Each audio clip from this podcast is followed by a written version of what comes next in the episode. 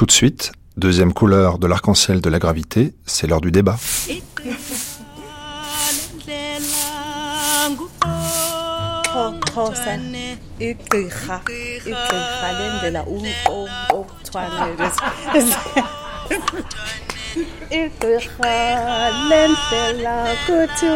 Quelles sont les aspirations des Noirs dans la nation arc-en-ciel?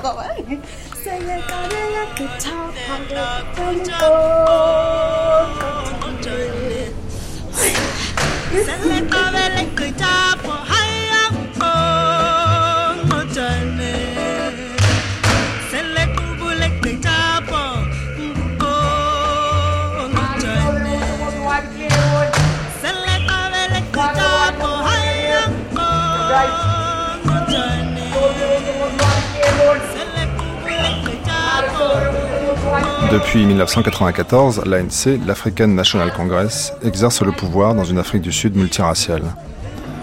Pour rattraper le retard de la communauté noire, notamment en termes d'emploi, les gouvernements de Mandela, puis celui de Thabo Mbeki, ont mis en place une discrimination positive qui a favorisé l'émergence d'une élite qui prend sa revanche au niveau du pouvoir d'achat. Mais la majorité reste pauvre et habite toujours les townships. Où en sont les Noirs aujourd'hui? Avec moi en studio pour en parler, Sylvain Guyot, géographe à l'université Grenoble 2, Michel Lafont, ingénieur d'études, docteur en linguistique africaine à l'INALCO, et Marianne Séverin, docteur en sciences politiques, chercheuse au Centre d'études d'Afrique noire à Bordeaux.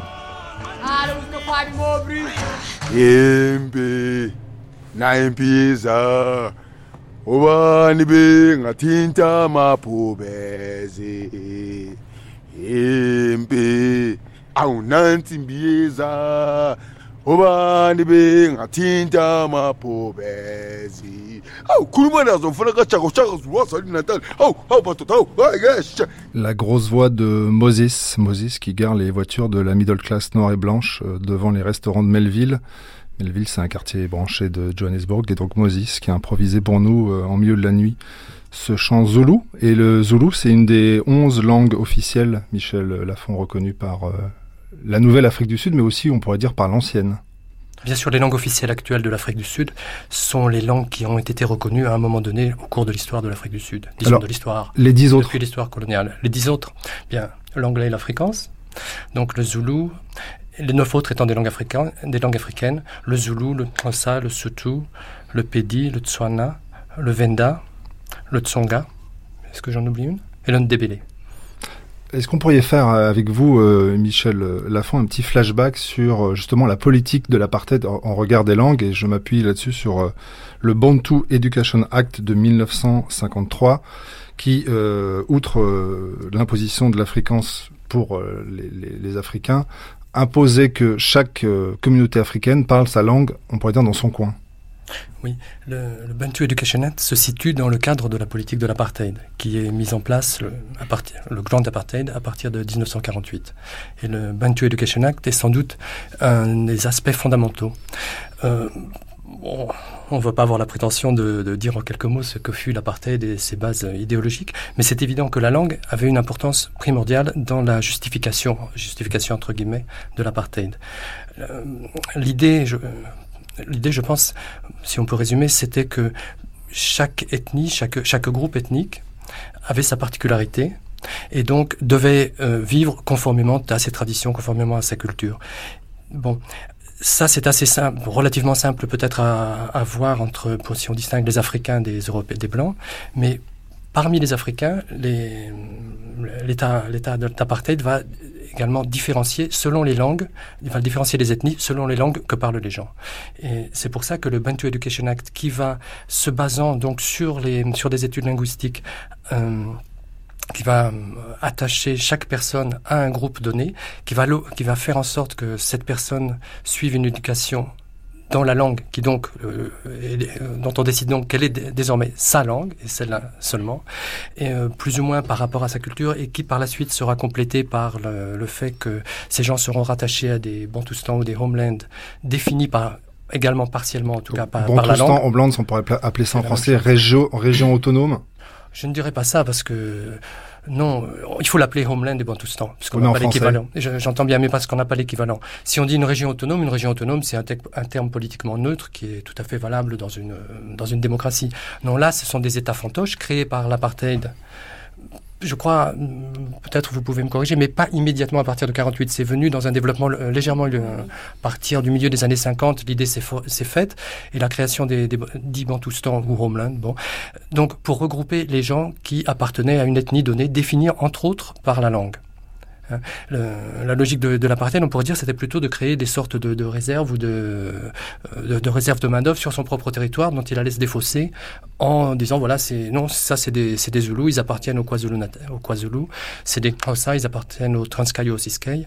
Je dis partiellement parce que pour le, les Xhosa, il y avait deux, deux Bantoustans, donc ils parlaient la même langue, mais on avait fait deux Bantoustans pour des régions, raisons géographiques. Donc c'est une façon politique de se défausser d'une partie de la population en disant quand on n'a pas besoin d'eux pour travailler en Afrique du Sud, ils restent euh, là-bas et on fait venir, on apporte les travailleurs. C'était une façon de les transformer en immigrés. Donc parler de région autonome, non. On, pourrait dire, euh, à, moins que vous ayez un commentaire, Marianne Séverin, euh, Sylvain Peut-être juste une petite précision, en fait, c'est le, le, tracé territorial des Bantoustans est tout à fait dans la suite logique de ce qu'on appelait les Native Reserves, qui avaient été mises en place par la colonisation britannique. Donc là, en fait, il n'y a pas tellement de rupture, il y a plutôt une continuité, et euh, je dirais ces limites territoriales ont été un petit peu consolidées pour justement renforcer le caractère d'État fantoche. Mais il n'y a pas véritablement de rupture l'imposition des langues, on pourrait dire la politique agressive de l'apartheid, euh, ça conduira notamment à la rébellion en 76 à Soweto, et Soweto se rebelle en 76 à cause de la fréquence qui devient médium, euh, on pourrait dire, dans les, dans les écoles. Donc on voit bien comment cette politique agressive des langues a mis, on pourrait dire, le, feu euh, aux poudres. 76, effectivement, c'est l'imposition de la fréquence. Alors peut-être il faut, il faut voir que le, la loi, enfin le règlement de la Bonne to Education prévoit dès 53 ou 54 que anglais et afrikaans doivent être euh, utilisés à 50-50, 50%, anglais, 50% afrikaans, partout en Afrique du Sud. Mais ce n'est pas appliqué. C'est appliqué partiellement. C'est appliqué simplement dans les endroits déjà africansophones, en Western Cape et d'autres zones. Ça ne sera appliqué justement. les événements de Soweto, ils sont déclenchés parce que euh, en 76 ou en 75, le, le ministre de l'éducation de la province, c'était le Transvaal, je crois à l'époque, va décider d'appliquer cette loi. Donc qui est dans les textes mais qui n'est pas appliquée. Il va décider de l'appliquer du jour au lendemain et de l'appliquer pour les examens. Euh, à des jeunes qui n'ont jamais ni fait d'afrikance, ni étudié en afrikaans, on va leur dire demain tu passes l'examen de maths en afrikaans. Et là, il y, a la révolte, puisqu'évidemment, ils allaient, ils allaient échouer. Mais la, Bantu, la révolte contre la Bantu Education ne s'est pas faite, ou pas uniquement, ou pas, disons, sur la question de l'emploi des langues africaines, même si ça va elles vont être rejetées par la Marianne, il faut parler de ce qui s'est passé avant 76, parce qu'on a toujours l'impression que la lutte anti-apartheid, elle a commencé en 76, mais elle a commencé euh, mmh. durant les années 50, voire un petit peu avant. Euh, il faut dire que l'ANC qui a été créée en 1912, euh, donc euh, au lendemain de euh, la guerre des, des bourgs, c'est-à-dire la guerre contre, enfin entre les Afrikaners et les, Anglais. qui a formé l'Union sud-africaine au, au, détriment des, des Noirs. Donc l'ANC va se va se former grâce à une petite élite africaine éduquée dans les, dans les écoles missionnaires, qui a été faire ses études universitaires à l'étranger, qui ont quand même un statut assez enviable par rapport à la majorité des, des Noirs. Donc ces gens euh, décident de euh, former euh, une organisation politique pour finalement faire connaître les conditions de vie de leurs compatriotes noirs à l'ensemble du territoire et également à la Grande-Bretagne qui est quand même, comment dirais-je, la, puissance coloniale de l'Afrique du Sud. Et le problème avec cette ANC de 1912 qu'on appelle euh, régulièrement l'ANC des, des, des pères euh, fondateurs, c'est qu'à chaque fois qu'il y avait une loi discriminatoire qui était votée, tout ce qu'ils trouvaient à faire, c'était signer des pétitions. Et il faudra attendre les années 40 avec euh, la création de la Ligue des jeunes, donc par Nelson Mandela, par Walter Sissoulou. Par Ahmed Katrada, qu'on a entendu hier dans le programme. Oui, mais Ahmed euh, Katrada n'était pas membre de, de, l'ANC pour la simple bonne raison qu'il est indien. Hmm. Donc il est membre du Congrès indien. Donc ces, ces organisations politiques, finalement, euh, évoluent en parallèle avant de, avant de s'allier à partir du milieu des années 50. Donc cette ligue, des jeunes va être créée justement pour rendre cette ANC des pères euh, fondateurs ben, un peu plus dynamique.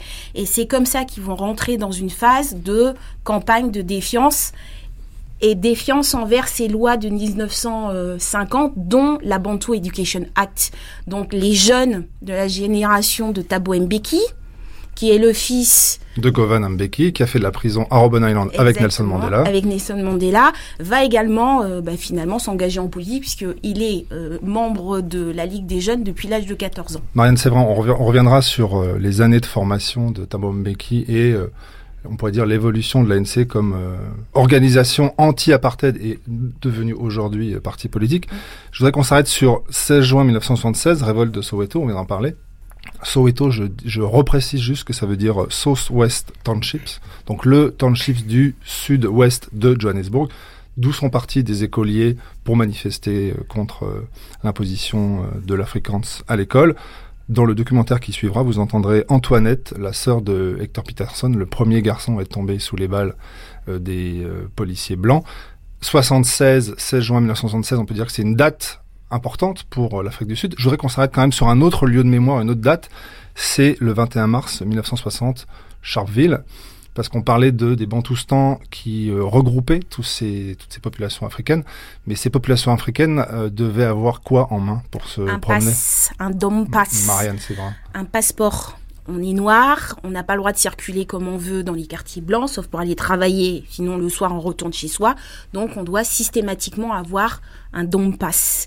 Et si on n'a pas un don passe, eh ben, on se retrouve systématiquement en prison, on se fait euh, taper dessus par les policiers euh, régulièrement. Euh, donc, le 21 mars 1960 à Sharpeville, des manifestants noirs se regroupent devant le poste de police. Que fait la police? La police euh, bah, tire, euh, tire dans les manifestants. C'est là, c'est euh, c'est l'un des premiers événements les plus dramatiques d'Afrique du Sud avant la révolte de, de 76 avec cette révolte de, des étudiants finalement. Donc 69 morts et 180 blessés à la fin de cette journée du 21 mars 1960. Donc 21 mars 1960, Sharpeville, 16 juin 1976, Soweto. Je pense que c'est deux euh, dates majeures qui, pour la communauté noire, sont des symboles. Donc ça, c'était, on pourrait dire, les années d'apartheid. On en sort. Michel Lafont, je me retourne vers vous. Qu'est-ce qui se passe quand Nelson Mandela, le COSA, sort de prison et euh, arrive au pouvoir Qu'est-ce qu'il va faire pour promouvoir ces langues qui avaient été reléguées au fin fond euh, des Bantoustans? Qu'est-ce qu'il va faire pour la promotion des langues? À mon avis, c'est pas son souci prioritaire. Euh, le souci prioritaire, bon, pour ce qui concerne donc les langues et l'éducation, c'est d'abolir la Bantu Education. Dès 90, il y a une, une loi, je pense, ou euh, un accord en tout cas avec le National Party pour abolir toute contrainte éducative, toute contrainte sur les langues dans l'éducation. Les écoles deviennent libres, de fait, elles le seront à partir de 96 dans le School Act, mais euh, School Language Act, mais elles sont de fait libres plus ou moins de choisir les, les langues qu'elles vont utiliser, soit comme médium, comme médium d'instruction selon le vocabulaire sud-africain langue d'instruction, c'est-à-dire, et langue d'enseignement.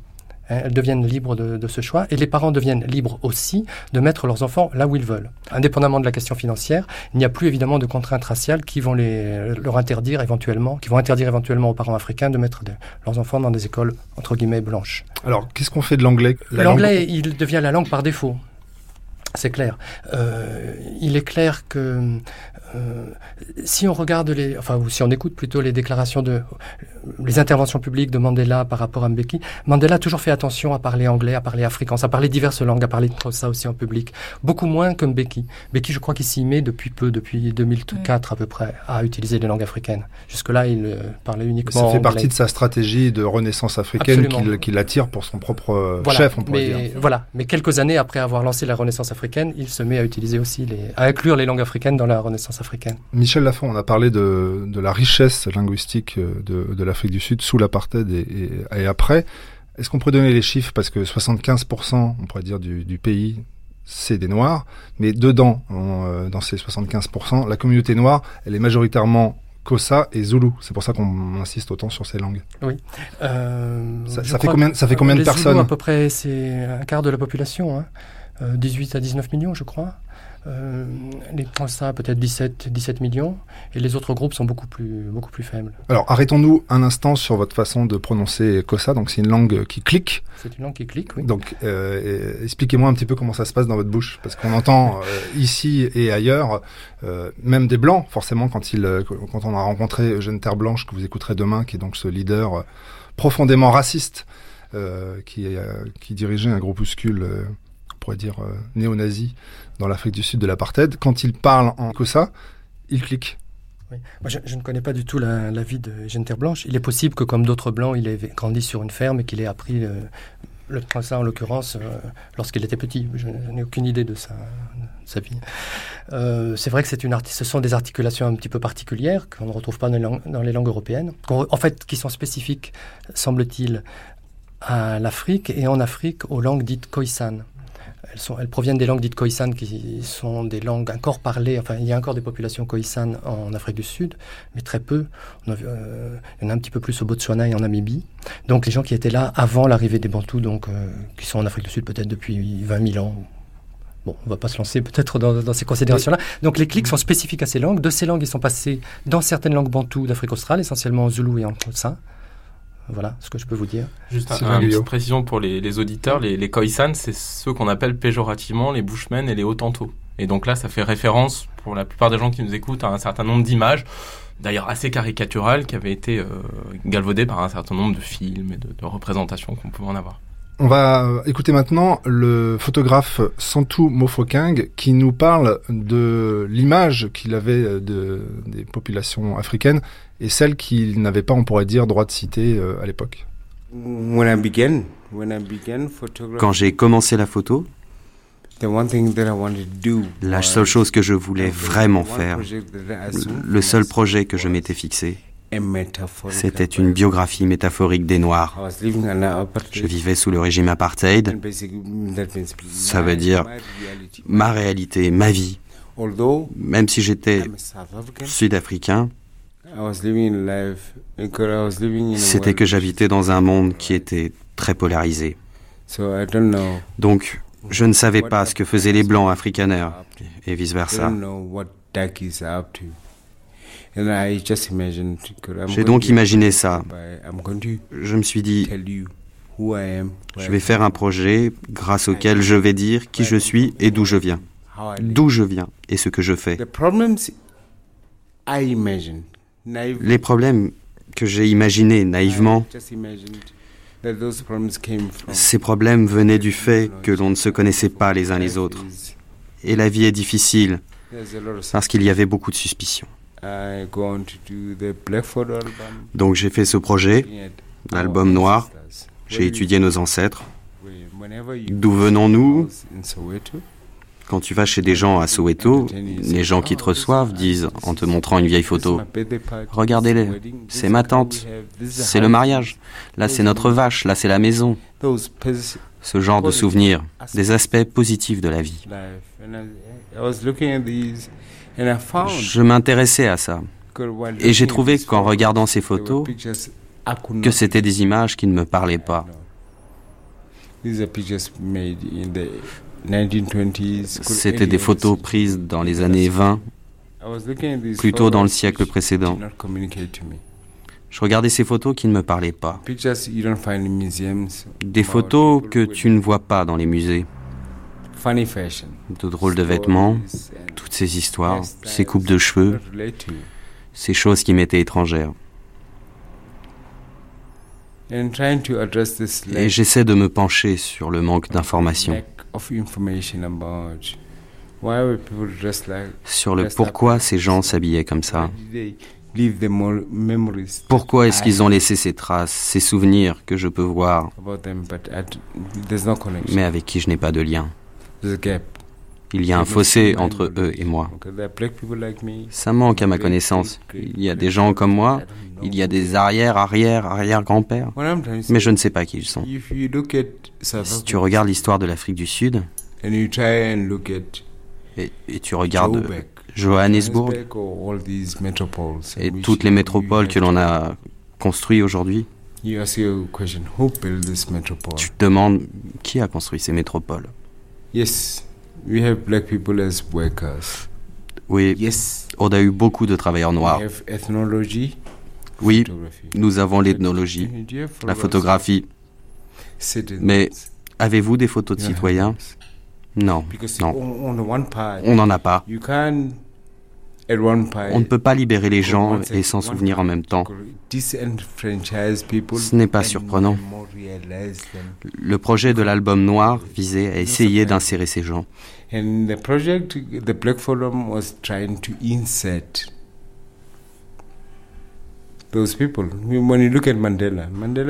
Si vous regardez Mandela, Mandela n'est pas venu de nulle part. Ce n'est pas un prodige. Il vient d'une certaine classe de gens. Et ce milieu, c'est la classe qui s'est sentie la plus opprimée.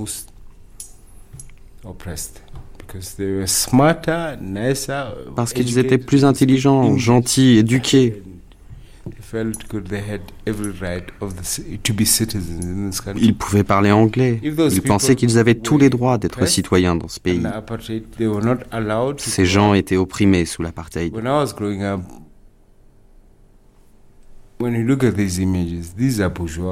Quand tu regardes ces images, ce sont des bourgeois. Des bourgeois qui peuvent mettre de beaux vêtements. Ils ont des montres. Et ce type de gens a eu une histoire. Elle a été supprimée. D'abord pour des raisons racistes, et plus tard supprimée pour des raisons idéologiques. La voix étranglée de Santou Mofokin qui nous expliquait son travail sur le Black Album.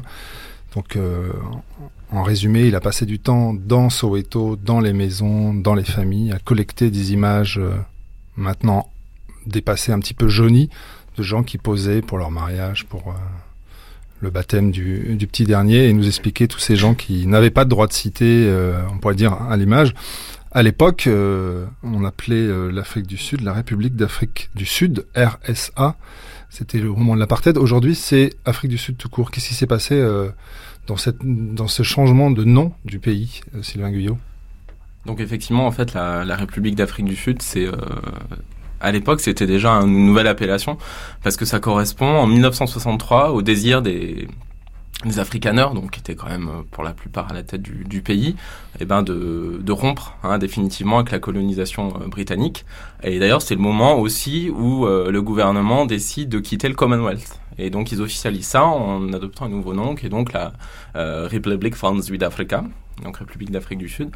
Et par rapport au changement du nom de pays, euh, avec l'arrivée des, des, des, Noirs au pouvoir, de, de Mandela en 94, il n'y a, y a, pas une volonté de rupture exceptionnelle parce que l'idée c'est seulement de transformer la République d'Afrique du Sud avec tout ce que le terme République pouvait avoir vraiment d'ambigu, voire de voire d'un petit peu nauséabond hein, là, dans, dans une appellation comme ça, et d'appeler seulement le pays South Africa, Afrique du Sud. Alors bien sûr, il faut voir que à, à la gauche de, de l'ANC, il y a un parti qui s'appelle le PAC, Pan, Pan African Congress. Congress, qui sont plus radicaux, et qui eux voulaient véritablement rompre avec euh, cette terminologie très géographique, hein, Afrique du Sud, pour donner vraiment une substance profondément identitaire euh, au pays en l'appelant euh, l'Azani, Azania. Euh, mais euh, cette frange minoritaire a jamais pu trouver un écho favorable au niveau des instances supérieures de l'ANC pour procéder à ce à ce changement de nom. Donc donc finalement là-dessus il y a eu un, statu quo et puis il y avait aussi l'idée que bon Afrique du Sud tout le monde sait où ça se trouve. Enfin South Africa c'est quelque chose de c'est un peu comme une, une brand une marque. bon c'était il y avait le les, les changements de nom tout le tout l'aspect stratégique identitaire des changements de nom euh, se sont pas forcément concentrés sur le sur l'appellation euh, du pays. Alors, on pourrait prendre l'exemple de Pretoria, la capitale euh, donc de l'Afrique du Sud. Euh, Pretoria, ça vient du, de Pretorius, hein, qui était un des héros, euh, un des héros africaneurs de, de, la de, du, du, Grand Trek. donc, c'est Pretoria, c'est directement relié à une à, une, à, la, valorisation d'une identité de conquête euh, territoriale euh, de la part des Afrikaners pendant le Grand Trek. Donc là, c'est quand même c'est quand même un symbole assez fort. Pour le moment, ce n'est pas la ville de Pretoria qui change de nom, c'est ce qu'on appelle la municipalité métropolitaine, donc Metropolitan Municipality, qui change de nom. Euh, qui change de nom, non, qui ne change pas de nom, parce que c'est quelque chose de nouveau. Donc, elle prend un, un premier nom, on va dire, et c'est Chouane. Qui veut dire nous sommes tous unis. Voilà. Euh, tous ensemble. Il y a cette idée de, de, rassemblement. Alors en fait, il faut, faut, recontextualiser ces changements de nom dans, euh, dans quelque chose de plus vaste qui est l'idée euh, euh, du nouvel ordre territorial sud-africain. Si Mandela, les, les, idées de Mandela pour promouvoir un nouvel ordre territorial étaient plutôt basées sur la réconciliation, et peut-être on aura l'occasion d'y revenir, en revanche, Mbeki, et surtout depuis quelques années, c'est vraiment converti à ce qu'on appelle la renaissance africaine, Hein, donc la Renaissance africaine, c'est l'idée de, après un, Moyen Âge qui serait la période coloniale, de revenir, de repuiser dans des valeurs antérieures à la colonisation pour promouvoir vraiment un renouveau, une renaissance des Africains au sein d'une Afrique qui serait réunifiée. D'ailleurs, c'est euh, la Renaissance africaine, elle s'appuie pas mal sur euh, l'Union politique africaine, aussi le NEPAD, hein, qui est l'idée de promouvoir des dynamiques économiques euh, de manière générale pour l'Afrique. Alors là, et là, les noms. Ce qui est intéressant, c'est que vraiment, c'est ça s'appuie totalement sur cette politique, et c'est dire, bah oui, il y a un certain nombre de, il y a un certain nombre de, de noms de, de, de, villes, mais aussi un certain nombre de noms de rues, un certain nombre de noms de régions un certain nombre de noms de montagnes, de rivières, etc., euh, qui participent à la fabrication des identités territoriales des différents groupes de population, bah ça, ça doit être transformé. Par exemple, vous, vous citez dans un de vos articles une zone portuaire euh, près du Cap, euh, ou près de Port-Élisabeth, qui s'appelle Koga, qui fait mmh. référence à un mot koi-koi qui veut dire eau souterraine. Donc ça, ça parle peut-être beaucoup aux Africains, mais alors on l'entendra demain avec les, les Afrikaners, eux, ils le, le prennent très mal. Mmh. Alors en fait, c'est là, c'est là euh, un, des aspects intéressants de ce, de tout ce processus de, de, de changement de création de, de non-lieu. C'est-à-dire que, euh, comme Michel l'a très bien dit, il y a des tas de langues en Afrique du Sud qui sont en concurrence. Il y en a, il y en a 11 et des langues africaines, il y en a 9. Euh, donc euh, c'est assez difficile dans les régions, en particulier dans les régions urbaines où les populations sont quand même assez mélangées, c'est assez difficile de trouver un compromis. Comment on va renommer une ville, sachant qu'il n'y a pas forcément que des Kosa, il y a peut-être des Zoulous qui sont là, des Tswana, des Vana. Donc euh, tous ces groupes qui sont un petit peu en, en, en, concurrence. Donc alors il y a eu des propositions pour faire des noms bizarres où on prenait deux lettres d'un mot de chaque langue. Bon, ça fait des trucs impossibles. Il y en a quelques exemples comme ça. Et alors c'est pour ça ce qui est intéressant. L'idée de la Renaissance africaine, c'est aussi de puiser dans des registres identitaire et historique, je dirais même encore antérieure à l'arrivée des Bantous si les Bantous peuvent pas se mettre d'accord pour avoir un nom qui leur est commun en termes d'identité, ben on va prendre quelque chose de plus vieux, hein, des termes Khoisan, et là au moins tout le monde est d'accord, parce qu'il y a quasiment plus de Khoisan, surtout qui habitent dans ces régions urbaines, donc là il n'y a pas de souci.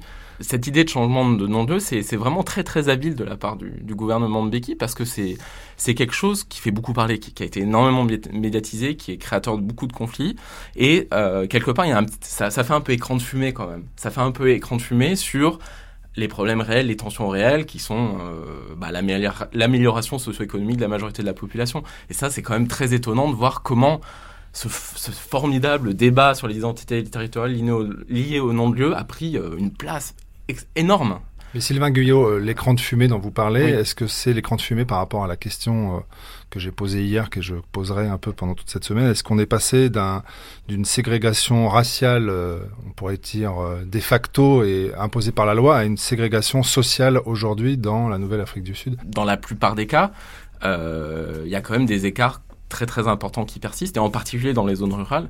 Et donc, oui, effectivement, la ségrégation sociale est de plus en plus je veux dire, elle est de plus en plus marquée, mais euh, faut voir que, comment dire, c'est, elle est, c'est, un petit peu plus compliqué que ça. C'est un petit peu plus compliqué que ça. C'est-à-dire que, si je puis dire, au bas de l'échelle, euh, au niveau des gens les plus pauvres, là, on peut véritablement parler euh, de ségrégation sociale, mais aussi encore de ségrégation raciale. C'est-à-dire que les, les, gens les plus pauvres se mélangent pas.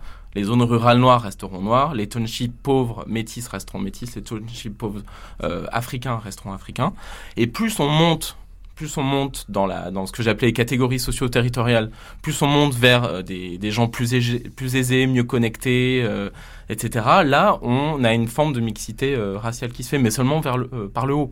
Hein, donc finalement, c'est on peut encore parler de coexistence, de ségrégation sociale et de ségrégation raciale, bien sûr, entre guillemets. Mais Sylvain Guyot, euh, mm. Marianne Séverin ou Michel Lafont, est-ce que vous avez des chiffres, un bilan de la discrimination positive menée par le gouvernement, donc euh, le Black Economic Empowerment, BEE, donc cette euh, politique volontariste du gouvernement noir pour mettre en avant les Noirs dans le secteur de l'emploi? Je pense que la, ce Black Economic Empowerment, euh, bon, moi, je, mon domaine n'est pas l'économie, donc je pourrais pas vous donner de, chiffres de référence précises hein, par rapport au secteur privé, par rapport à toutes les compagnies privées. Mais il y a quand même un certain nombre de noirs hein, qui ont tiré leur épingle du jeu. Je pourrais plus parler par rapport au secteur public et par exemple par rapport au secteur politique. Euh, un des mots d'ordre du nouvel ordre territorial, c'était donc de faire des nouveaux territoires, nouvelles provinces, nouvelles municipalités, nouveaux districts, nouveaux arrondissements au sein des municipalités, tout nouveau, tout beau, des belles limites inclusives et tout. Et qu'est-ce qu'elles ont permis? Qu'ils ont permis ces territoires, bah, c'est de créer une nouvelle génération d'élus et de fonctionnaires noirs. Et là, oui, là effectivement, oui, on peut parler de, euh, on peut parler de, de, de, progression. Et grâce à ça, il y a une maintenant une classe moyenne, voire une classe supérieure noire, euh, qui euh, reçoit d'ailleurs des salaires très élevés pour éviter la corruption hein, dans ces nouveaux territoires municipaux, et qui effectivement vit euh, vit avec des blancs, des, des Indiens dans des quartiers résidentiels. Les enfants sont ensemble dans les écoles. Et là, il y a un semblant de semblant de mixité, mais qui se fait par l'argent, qui se fait vraiment par l'argent. Et les quartiers, bon, chez des grandes villes, ils sont racialement mixtes, mais aussi, bon, bah, c'est parce que c'est comme, des gens ultra favorisés, ultra connectés. Donc euh, voilà. Des nouveaux élus, disiez-vous, euh, Sylvain Guyot, mais des nouveaux élus peut-être qui vont arriver dans l'ANC, euh, nouveau parti politique après avoir été, on, va dire, organisation de lutte. On va écouter Todd Letata, ancien combattant de l'ANC, qui nous a accompagnés pendant tout notre voyage, qui revient lui sur son engagement au sein de l'ANC. Et ensuite, je vous donne la parole, Marianne Sévran. La plupart de nous, les jeunes, quand on a quitté le pays en passant la frontière en douce,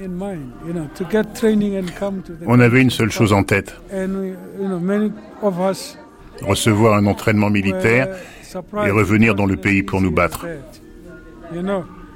Beaucoup parmi nous étaient surpris que les choses n'aient pas été aussi faciles que ça, vous savez. Il y avait des procédures à suivre, des politiques et, tout. Tu ne peux pas juste être formé, attraper un fusil et revenir au pays que tu connais, non? Non. Non. On était encore naïfs. On se disait c'est aussi simple que ça. Mais non, ce n'était pas simple. Je suis allé en Angola et aussi en Libye. À Tripoli, oui. Et il y en a qui sont allés en Tanzanie, et d'autres à Cuba, en Russie, en Allemagne de l'Est. C'était en fonction des entraînements spécifiques. Ma formation à moi, c'était de travailler avec les syndicats, principalement.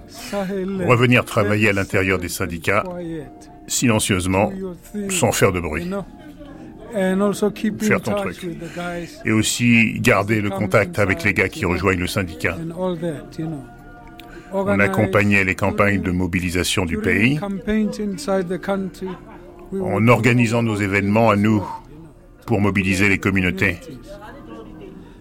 Et on a fait exploser quelques bombes.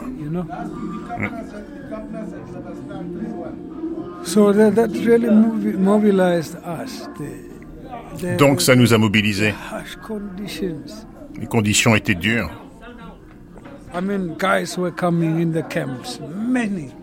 Les gens arrivaient au camp. Il y en avait plein, plein de gars quittaient le pays pour recevoir un entraînement. D'autres partaient pour aller à l'école ailleurs, dans des universités, pour apprendre tout un tas de choses, comme les médias, la politique, les écoles d'ingénieurs. L'objectif principal était l'éducation politique. Plus que tout. Pour les militants, c'était un substitut à l'éducation politique, parce qu'on pensait que ça devait être notre objectif principal.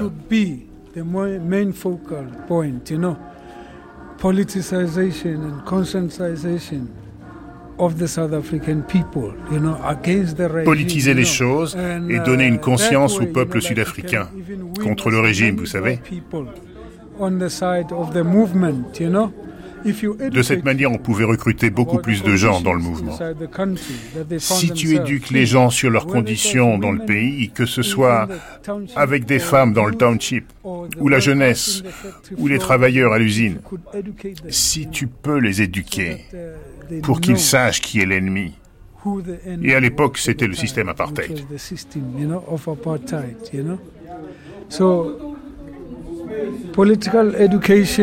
L'éducation politique était la priorité numéro un de l'ANC.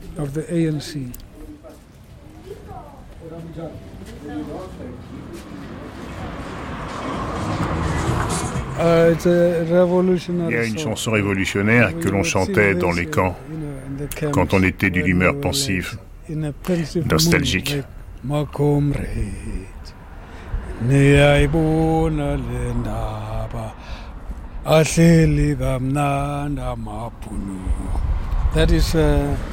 Ça voulait dire, camarades, voyez-vous ces Boers qui prennent plaisir à la vie alors que nous souffrons? Todd Letata, euh, le militant de l'ANC qui nous a accompagnés pendant notre séjour euh, en Afrique du Sud, euh, Todd Letata enregistré dans un chabine. Un chabine, c'est un, on pourrait dire un bar clandestin que qu'on trouve dans Soweto. Donc un bar clandestin, c'est une petite maison. Il y a une cour intérieure, quelques tables et chaises en plastique et de la bière qui coule à flot et des récits qui se déversent comme celui de Todd Letata qui nous racontait donc son trajet au sein de l'ANC. Je me retourne vers vous, euh, Marianne Séverin. Vous avez intitulé votre thèse Les réseaux ANC 1910-2004, histoire politique de la constitution du leadership de la nouvelle Afrique du Sud. Donc vous êtes la personne toute trouvée pour nous expliquer un petit peu comment on est passé d'une organisation anti-apartheid, d'abord euh, qui s'occupait, on pourrait dire, des droits uniquement des, de la minorité africaine, à un parti politique qui aujourd'hui dirige l'Afrique du Sud. Est-ce qu'on peut faire un petit euh, flashback avec vous donc sur les origines de, de l'ANC alors, comme je le disais tout à l'heure, l'ANC a été créée en 1912 euh, par euh, des leaders euh, très corrects, très british, hein, parce qu'ils sont quand même éduqués à la façon britannique, un peu trop mollasson pour la jeune génération qui va s'engager en politique à partir des années 40, donc la génération de Nelson Mandela, Walter Sisulu, Oliver Tambo et euh, Govan Nbiki. Et ces personnes décident, à partir des années 50, euh, de mener une, lutte tout à fait différente par rapport à leurs aînés. C'est-à-dire qu'au moment où euh, le parti nationaliste officialise le système d'apartheid, l'ANC se lance dans un plan de campagne de désobéissance civile, c'est-à-dire que tous ceux qui sont membres de, l'ANC à partir des années 40 et des années 50 vont s'organiser afin de violer toutes les lois d'apartheid. Donc quand vous êtes blanc, vous allez dans les quartiers noirs, quand vous êtes métis, vous allez dans les quartiers noirs, etc., etc. Vous vous asseyez là où vous n'avez pas le droit de vous asseoir, vous allez au cinéma là, là où vous n'avez pas le droit d'aller. Et naturellement, lorsque vous êtes emprisonné, vous ne payez pas votre caution, parce que le fait d'être emprisonné, c'est un engagement politique. Et les femmes également s'engagent en politique, puisque très souvent on a l'habitude de les, de les oublier pour je ne sais quelle raison. Donc elles aussi, elles s'engagent parce qu'elles ont besoin de défendre leurs propres droits, parce qu'elles sont doublement discriminées. Premièrement parce qu'elles sont non blanches et en plus elles sont femmes elles sont discriminées à l'intérieur même de leur organisation euh, politique parce qu'il n'est pas bien vu euh, de voir des femmes défiler euh, dans les rues. Et s'asseoir, Marianne Séverin, s'asseoir sur un banc où il y a marqué Whites Only, c'est, on pourrait dire, une action pacifique. Todd Letata nous parlait de bombes et il faut attendre 1960 pour que l'ANC se dote, 61 se dote mmh. d'une, d'une branche armée. armée. Une koto Wisizwe sur le clic. La branche armée, euh, c'est la, la, la, lance, la, lance, la lance de la, nation, le fer de lance de la nation. Exactement. Pourquoi il passe d'une action pacifique de masse où les gens se font arrêter par centaines, voire par milliers, à la branche armée 1961 C'est à la suite des événements de Sharpeville dont on a parlé tout à l'heure. Euh, des gens comme Nelson Mandela, mais également euh, Ahmed Kadrada, euh, Walter Sisulu, Govan Mbeki décident que maintenant ça suffit. On ne peut plus répondre à la violence de l'État par une action pacifique. Donc clandestinement, ils vont créer leur petite branche armée et en même temps, ils vont demander à Oliver Tambo, qui est le meilleur ami de Nelson Mandela et un des leaders de l'ANC, de partir en exil. Ce qui fait que l'ANC va se retrouver coupée en deux. Elle va rester pendant un court moment euh, en Afrique du Sud, donc avec sa, branche armée, et l'autre partie va se transformer en mission en exil, euh, bah, au dehors euh, des frontières sud-africaines, et notamment à Londres, là où Oliver Tambo va se réfugier. Et c'est durant cette période que le président actuel d'Afrique du Sud, Thabo Mbeki, va recevoir l'ordre de la part de son père et de ses aînés, dont Nelson Mandela, qui considère qu'il fait partie de cette jeune génération qui s'est engagée vers les années, vers la fin des années 50, début des années 60 tous ces jeunes doivent partir. C'est une façon de les protéger parce que euh, euh, les leaders du MK, Umkoto Wisizwe, de cette branche armée, savent qu'il y a un moment ou un autre, ils vont être arrêtés et peut-être condamnés à mort. Et c'est ce qui arrive en 1962. Et en 63, ils se retrouvent tous en prison à Robin Island. Donc là, l'ANC, qui est interdite depuis les années 60, elle va se reconstituer en prison à Robin Island. Mmh. Parce qu'il ne faut pas imaginer que les prisonniers politiques arrêtent leur lutte Oui, c'est l'objet de toute la série qu'on diffuse de toute la semaine de midi à midi et demi. Hier, on a entendu euh, Ahmed Katrada. Demain, on entendra un gardien blanc. Et effectivement, la famille Mbeki, c'est un peu le symbole de, de l'ANC. Le père est euh, en prison, en prison, casse des cailloux pendant 25 ans avec euh, Nelson Mandela. et son, fils, est en exil auprès d'Oliver Tambo jusqu'en 90. Dans les universités anglaises pour parfaire son éducation politique. Oui, juste, Nelson, Nelson Mandela n'a pas souhaité qu'on transforme le nom de Robin Island parce que là justement c'est vraiment un, c'est un symbole de un symbole de un symbole du passé de, et donc c'est assez amusant de voir comment il y a différentes catégories de noms. Il y en a qui sont traités différemment selon les contextes selon les c'est aussi devenu le centre des archives nationales, donc on pourrait dire on peut pas toucher euh, à ce nom euh, Robben Island. 1990, Nelson Mandela sort de Robben Island. Govan Mbeki, son père, le père de, l'actuel président, l'a précédé. Thabo Mbeki, lui, rentre d'Angleterre.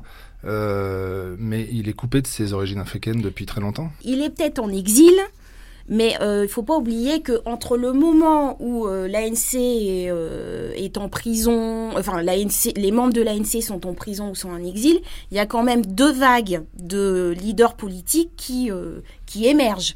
Bah, c'est la génération euh, du mouvement de la conscience noire avec Steve Biko. C'est cette génération qui d'ailleurs va mener la lutte euh, à partir de 1976. C'était l'objet de l'archive euh, juste avant ce débat. Exactement. Et il y a la génération, ce que j'appelle la génération post-Soweto. C'est la génération des années 80 où là on est... Euh, c'est l'avènement de la lutte anti-apartheid. Et naturellement, pendant ces, deux périodes, eh ben, soit euh, certains se retrouvaient en prison, donc rejoignaient l'ANC en prison à Robin Island, ou rejoignaient bah, l'ANC en, exil. donc c'était soit d'un côté l'université de Robin Island, puisqu'ils l'ont baptisé comme ça, l'université de Robin Island, donc des cellules individuelles et la carrière pour casser des cailloux, comme on pourrait dire travaux pratiques euh, toute la journée, soit euh, l'université anglaise de l'autre côté où était Tamon Ou africaine. Ou africaine. Ou africaine, ou américaine, ou euh, allemande, parce qu'ils sont tous un peu dispersés. Avançons dans la chronologie, Marianne Séverin. 1990, donc Thabo Mbeki, il rentre d'Angleterre. Au pouvoir, Nelson Mandela jusqu'en 94. Ensuite, c'est Thabo Mbeki qui lui succède deux fois, donc il a deux mandats. Son mandat de président expire en 2009. Oui. En 2007, plus près de, nous, donc dans la chronologie, à la fin de cette année, il y a un nouveau euh, congrès de l'ANC qui va décider quoi Des nouvelles orientations du, parti politique? A priori, euh, alors ça c'est de la théorie. Normalement, en décembre euh, prochain, nous allons savoir qui sera le futur successeur de Thabo Mbeki. Mais il y a un problème. C'est que celui qui veut le succéder, euh, bah, c'est le vice-président euh, du parti et ancien vice-président Jacob euh, Zuma. Jacob Zuma, qui a été renvoyé en 2005 pour cause de corruption. Ah, arrêtons-nous quand même sur ce personnage qui fait la une des médias. Donc il y a des caricatures dans le Mail and Guardian, qui est le journal le plus lu à Johannesburg notamment, et il est toujours représenté avec une petite douche au-dessus de la tête qui fait référence à ces démêlés avec une jeune femme séropositive qu'il a été accusé d'avoir violé et disait-il bah après cette euh, cette relation sexuelle j'ai pris une douche et ça suffit pour euh, se préserver du sida. Donc premier scandale. Le deuxième c'était des pots de vin euh, qui auraient été sollicités par l'entreprise française Thales. De tout ça il a été entre guillemets lavé? Non pas tout à fait, notamment pour le, problème avec Thalès. On l'a laissé partir parce que les enquêtes avaient a priori été mal, mal engagées, mais il semblerait que les juges l'attendent un peu au tournant euh, euh, bah, le mois prochain. Euh, il, doit repasser en, justice et il y a encore un autre scandale puisqu'ils sont en train de vérifier ses comptes en banque en Grande-Bretagne et à l'île Maurice. Et quand on parle d'ANC avec l'Africain, le Sud-Africain de la rue, on entend très vite arriver le mot corruption. Est-ce que l'ANC est devenu un parti politique comme un autre pêche aussi comme les autres partis politiques dans le monde entier? Mais alors, j'aimerais quand même faire une petite nuance, parce que l'une des raisons pour laquelle les gens de la rue commencent à parler de la corruption aussi régulièrement, c'est parce que dans les journées, on en parle. Parce que euh, la question que j'ai envie de poser, c'est est-ce que dans d'autres pays africains, lorsqu'il y a de la corruption, est-ce qu'on en parle autant? Et en même temps, euh, on peut euh, voir qu'il y a des choses de fait. Bah, le meilleur exemple, c'est quand même Jacob Zuma qui ne désirait pas. Euh, Mais politiquement, politiquement, Marianne Séverin, euh, l'ANC, très longtemps soutenu par l'URSS, donc l'ANC taxé de marxiste, on pourrait dire idéologiquement, fait une politique libérale. Hmm. Où est-ce que va l'ANC euh, dans les deux ans qui viennent? L'ANC n'a jamais été une organisation politique marxiste. J'ai dit taxée de marxisme. Oui, mais moi je signale qu'elle n'a jamais été une organisation euh, politique marxiste, parce que quand on étudie euh, toutes ces politiques économiques depuis le début, c'est quand même une organisation euh, qui prêche pour le libéralisme. C'est Guyot Non, juste par rapport à ça, parce que c'est très intéressant, et ça, ça, peut permettre peut-être un éclairage hein, sur ce qu'on est en train de dire. si à la fin de, enfin la libération de Mandela et donc le début de la fin de l'apartheid en 90, c'est quand même lié à deux choses. Il y a un élément, un événement géopolitique majeur, c'est quand même la chute du, mur de Berlin en 89, et le fait que ben, Mandela et, ses amis, en particulier ses amis du Parti communiste, n'apparaissent plus comme euh, les horribles marxistes qu'ils avaient, avaient, pu apparaître avant. Ça, c'est le premier élément. Et le deuxième élément, c'est que les discussions que Mandela va avoir en prison, en particulier avec De Klerk et avec d'autres, avec d'autres blancs, vont préconiser la réconciliation que Mandela va mettre de manière remarquable en place à partir de, 1994. Et cette réconciliation, qu'est-ce que c'est? C'est la réconciliation avec une forme de libéralisme économique et une réconciliation qui dit bah oui, on euh, ne vous inquiétez pas, on va continuer à préserver euh, vos intérêts économiques à vous les blancs parce qu'on sait que c'est seulement en les préservant que nous les noirs eh ben, on va pouvoir euh, redistribuer un petit peu des richesses premièrement, mais aussi faire accéder à une, euh, à une minorité une, euh, de noirs à, un statut de classe moyenne et supérieure. Donc ça, je crois que c'est très important. C'est à ce moment-là que va se jouer véritablement l'ouverture de, de, de l'ANC et de la coalition au libéralisme, à, la réelle politique, au pragmatisme. Oui, mais Sylvain Guyot, la transition, euh, la réconciliation, c'est derrière nous. On est vraiment dans autre chose maintenant avec euh, Thabo Mbeki, oui, Marine Séverin. Pour lui, euh, la réconciliation, c'est fini depuis 97, puisque souvent, on dit qu'il a pris le pouvoir à partir de juin 99. Or, en fait, il gouvernait le pays depuis 96, 97, comme vice-président. Mais vous n'avez pas répondu vraiment à ma question, Marianne Séverin. Où va l'ANC idéologiquement dans les années qui viennent? Bah, vers une, une, politique économique euh, libérale. Hein, euh, et ce qui voudra dire euh, un conflit avec ses alliés, c'est-à-dire le COSATU et le Parti communiste. COSATU, c'est décrypté pour nos, pour nos éditeurs. C'est le Congress of South African Trade Union. Donc c'est le, le plus gros syndicat sud-africain. En fait, c'est la fédération de ça.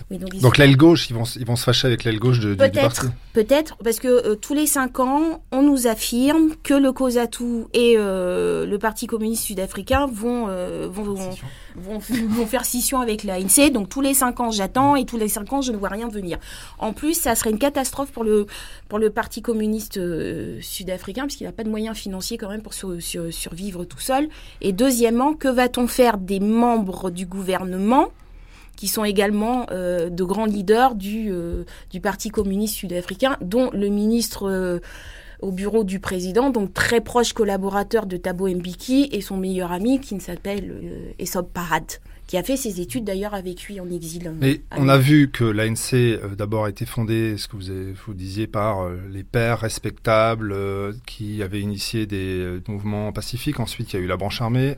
Nouvelle génération avec Thabo Mbeki, donc on pourrait dire les exilés ont pris le pouvoir. Mais derrière les exilés, est-ce qu'il y a une nouvelle génération qui émerge au sein de l'ANC Et qu'est-ce qu'ils ont dans la tête, ces gens-là? Eh ben, Ces nouveaux leaders qui, qui émergent, en fait, viennent de euh, euh, des années euh, ont, commencé leur, leur, engagement politique à partir des années 70 et 80 c'est ce que j'appelle la, la, génération euh, mouvement de la conscience noire et Soweto puisque certains se sont engagés en politique à partir de 76 et la génération post Soweto puis naturellement il y en a d'autres qui sont devenus membres de l'ANC à partir de 90 par opportunisme. Alors, il y en a d'autres qui sont devenus membres de l'ANC, c'est en 2005, c'est le nouveau parti national. Est-ce qu'on pourrait revenir sur cette trajectoire? On en parlera demain dans le, dans le débat sur les Afrikaners, mais le parti national qui en 1948 euh, fonde l'apartheid devient le nouveau parti national dans les années 2000, dans la nouvelle Afrique du Sud, et fusionne tout simplement dans l'ANC. Est-ce que vous pourriez un petit peu expliquer pour les auditeurs ce trajet, Sylvain Guyot, Michel Lafont, Marianne Séverin, d'un parti euh, blanc ouvertement raciste qui tout d'un coup se retrouve du côté de l'ANC. Bah, on peut considérer que ça a commencé avec le, gouvernement d'unité nationale, puisque la hum, constitution intérimaire expliquait que lorsqu'un parti obtenait plus de 5% euh, de vote, pouvaient être euh, introduits, euh, enfin, des membres de ce parti pouvaient être euh, des, ministres ou des vice-ministres dans ce gouvernement d'unité nationale. Donc en 96, pour je ne sais plus quelle raison, le parti nationaliste, apparemment en conflit avec Nelson Mandela et surtout Thabo Mbeki, décide finalement de quitter le gouvernement. et c'est à partir de là que, que finalement le parti nationaliste s'est retrouvé euh, affaibli, surtout après euh, les élections de, 80, de 99 et, euh, et 2004. C'est ce qui explique en partie pourquoi finalement bah, le parti nationaliste préfère s'allier avec... L'ancien ennemi. Bah oui. Passer armes et bagages à l'ennemi, alors qu'on était, dans, ils ont été dans une lutte ouverte pendant des années. C'est un petit peu incompréhensible pour. C'est du pragmatisme. Michel Lafont. J'ai une citation d'un des responsables du parti, je vais essayer de prononcer le nom, mais Johan Skalkwik, ministre de l'Environnement. Actuellement, mais à l'époque il ne l'était pas, il était seulement leader du parti. Il a dit, euh, on lui a demandé pourquoi effectivement, comment c'était la même question, comment cela était possible qu'il s'allie avec l'ennemi d'hier. Il a dit c'est pas difficile, ils ne sont plus socialistes et on n'est plus raciste. Tout simplement, c'est ça la nouvelle Afrique du Sud. Oui. Et je crois, je crois que vraiment le, cette fusion entre le, le New National Party et l'ANC, c'est vraiment le dernier soubresaut de cette réconciliation hein, qu'avait voulu Mandela. Et je crois qu'elle est aussi à replacer dans des, dans des jeux de, de stratégie politique et territoriale et électorale de l'ANC à, à, une échelle plus vaste. Hein, parce que faut voir que l'ANC, et de manière très souvent très fine, hein, très, très, très judicieuse, euh, a véritablement quand même une volonté d'hégémonie territoriale et de contrôle euh, politique de tous les territoires à tous les niveaux. Et euh, donc ça passe c'est passé par, euh, je vous l'ai dit, les nouvelles délimitations. Hein. On pourrait citer un certain nombre d'exemples où il y a eu un certain nombre de, petites manipulations électoralistes qui ont été faites, mais ça c'est un petit peu comme dans tous les pays. Et c'est aussi au niveau du jeu des partis où euh, il y a, y a l'idée de la fusion, comme on vient de l'évoquer, mais il y a aussi l'idée de, euh, c'est assez actuel aussi, hein, c'est l'idée de l'ouverture et euh, de faire un peu, un, de faire, un, de partager un peu un pouvoir avec les meilleurs et euh, d'offrir euh, des packages assez intéressants pour essayer de recueillir les meilleurs éléments des autres parties. Et au KwaZulu-Natal, c'était une des rares provinces avec la province du Cap de, l'Ouest qui échappait à l'ANC. Mm. Ah, donc c'était quand même assez horrible à supporter pour l'ANC d'avoir deux provinces, en plus de provinces mondialement inconnues, hein, avec Cape Town, Durban, bon, qui leur échappait. Et ben là, un des jeux, ça a été dans le, KwaZulu-Natal d'offrir euh, des, des, postes aux, aux, gens du Parti national, aux gens de l'IFP pour les intégrer. Et ils ont aussi mis en place, je pense que vous avez dû en entendre parler, ce qu'on appelle le Enfin, c'est euh, c'est quelque chose qui se passe deux trois fois par an. Euh, c'est le crossing the floor, floor crossing. On, on, propose aux on propose aux, aux élus ben, de changer de parti et de se mettre avec ceux qui leur proposent les postes et les, responsabilités les plus intéressantes. Alors c'est quand même assez, euh, c'est quand même assez discutable. Et grâce à ce floor crossing, euh, c'est difficile à, traduire en français, bah, l'ANC a réussi à se consolider euh, des, des, assemblées au niveau municipal, au niveau provincial, assez, assez impressionnantes. Sylvain Guyot, Marianne Séverin, Michel Lafont, on l'a vu, la communauté noire qui est majoritaire dans le pays peut parler les langues dans les écoles où elle veut, euh, peut habiter, on pourrait dire, dans, un, dans une rue ou dans un quartier avec un nom euh, à consonance euh, africaine. Au pouvoir, c'est des leaders noirs qui viennent de l'ANC. Qu'est-ce que euh, le pays peut faire encore pour la communauté noire aujourd'hui? Ben, régler les problèmes socio-économiques et surtout le, le, vaste problème du sida. Euh... Jeudi, on, on, consacre la matinée entière au sida. Sylvain Guyot euh, Oui, je crois que enfin, j'aurais presque envie de dire, je dis pas que tout reste encore à faire, mais un champ énorme reste à Parce que beaucoup de choses ont été fait au niveau des symboles. Oui, au niveau des symboles. Mais par exemple, on, on a pris le, le, nouvel ordre territorial. Bah, dans le nouvel ordre territorial, on a quasiment tout changé, sauf le substrat, la substance du territoire qui est la terre, la question de la terre. Mmh. Et le fait que 83% du territoire aujourd'hui est encore plus ou moins directement contrôlé par les Blancs c'est quand même euh, quand même assez inquiétant. Alors euh, tout le monde, euh, beaucoup de gens d'Afrique disent oui, mais si on commence à ouvrir, cette question-là, ça va faire comme au Zimbabwe. Alors le, pour le moment, c'est un peu le statu quo. Il y a des, des terres qui appartiennent à l'État. Au niveau des aires protégées aussi, il se passe des choses. On essaye de plus ou moins de faire participer les gens, de leur de, redistribuer un petit peu. Mais là, je pense qu'il y a une, quand même une bombe à retardement, hein, à mon avis, à mon avis de ce côté-là. Et donc c'est vrai que c'est finalement, on peut dire que la carte de l'Afrique du Sud, elle a changé, mais après, quand on, traverse l'Afrique du Sud, et vous l'avez traversé il y a pas longtemps, bah, finalement, euh, il y a quand même des héritages. Hein. Il y a des, héritages ancrés dans le paysage, des, clôtures, des barbelés, des choses qui, euh, persistent. Michel Lafont. Oui, je crois qu'on peut faire une analogie avec ce qui, se passe, sur le plan des langues et de l'éducation. Parce qu'effectivement, s'il n'y a plus de loi contraignante, si les parents peuvent choisir l'école qu'ils désirent pour leurs enfants, comme j'ai dit, compte tenu des conditions matérielles, bien sûr, et également si les écoles peuvent choisir la langue d'enseignement et les langues enseignées qu'ils souhaitent, il n'en demeure pas moins qu'environ 75% des enfants sont éduqués dans une langue qui n'est pas la leur, puisque euh, leur langue maternelle sera une langue africaine et ils vont être éduqués à partir en tout cas de la quatrième, cinquième année en anglais ou en afrikaans et sont jugés dans une langue qui n'est pas la leur. Et l'un des, l'un des dossiers euh, chauds euh, du ministère de l'Éducation à l'heure actuelle, c'est justement de voir comment on peut utiliser les langues africaines plus, plus à des niveaux plus élevés, pas simplement pour les, euh, les 4, les 3, 4 premières années d'éducation, mais à des niveaux plus élevés, pour, euh, disons dans le secondaire, ça correspondra au secondaire en France, et jusqu'au bac. Comment peut-on faire si l'on veut comparer, si l'on veut que les... La logique est celle-là. Si l'on veut que des élèves, disons, de langue euh, comme ça, prononcer un clic pour vous faire plaisir, et des élèves d'origine anglaise aient les mêmes chances, aient réellement les mêmes chances, soient jugés de la même façon, eh ben, si euh, l'examen de matrique, euh, leur bac, ce qui correspond au bac chez nous, si cet examen est fait en anglais, il est évident que celui qui a l'anglais pour langue maternelle est favorisé. Si, par contre, l'examen peut être au choix en zoulou, en ça, enfin, dans une des, quelconque des onze langues, ou bien en anglais, il ne s'agit pas d'éliminer l'anglais, eh bien, peut-être que à ce moment-là, le jugement euh, sera plus équilibré.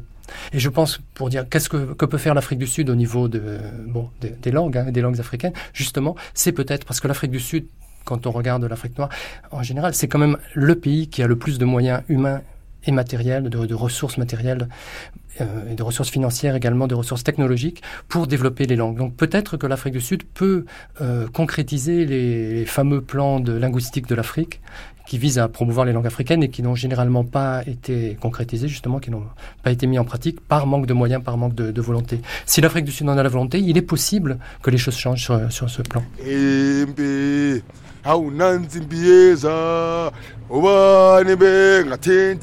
Merci à Sylvain Guyot, Michel Lafont et Marianne Séverin. Pour plus d'informations, une seule adresse, notre site internet franceculture.com. Je vous retrouve dans un instant pour le documentaire consacré à la génération qui participa au soulèvement de Soweto le 16 juin 1976.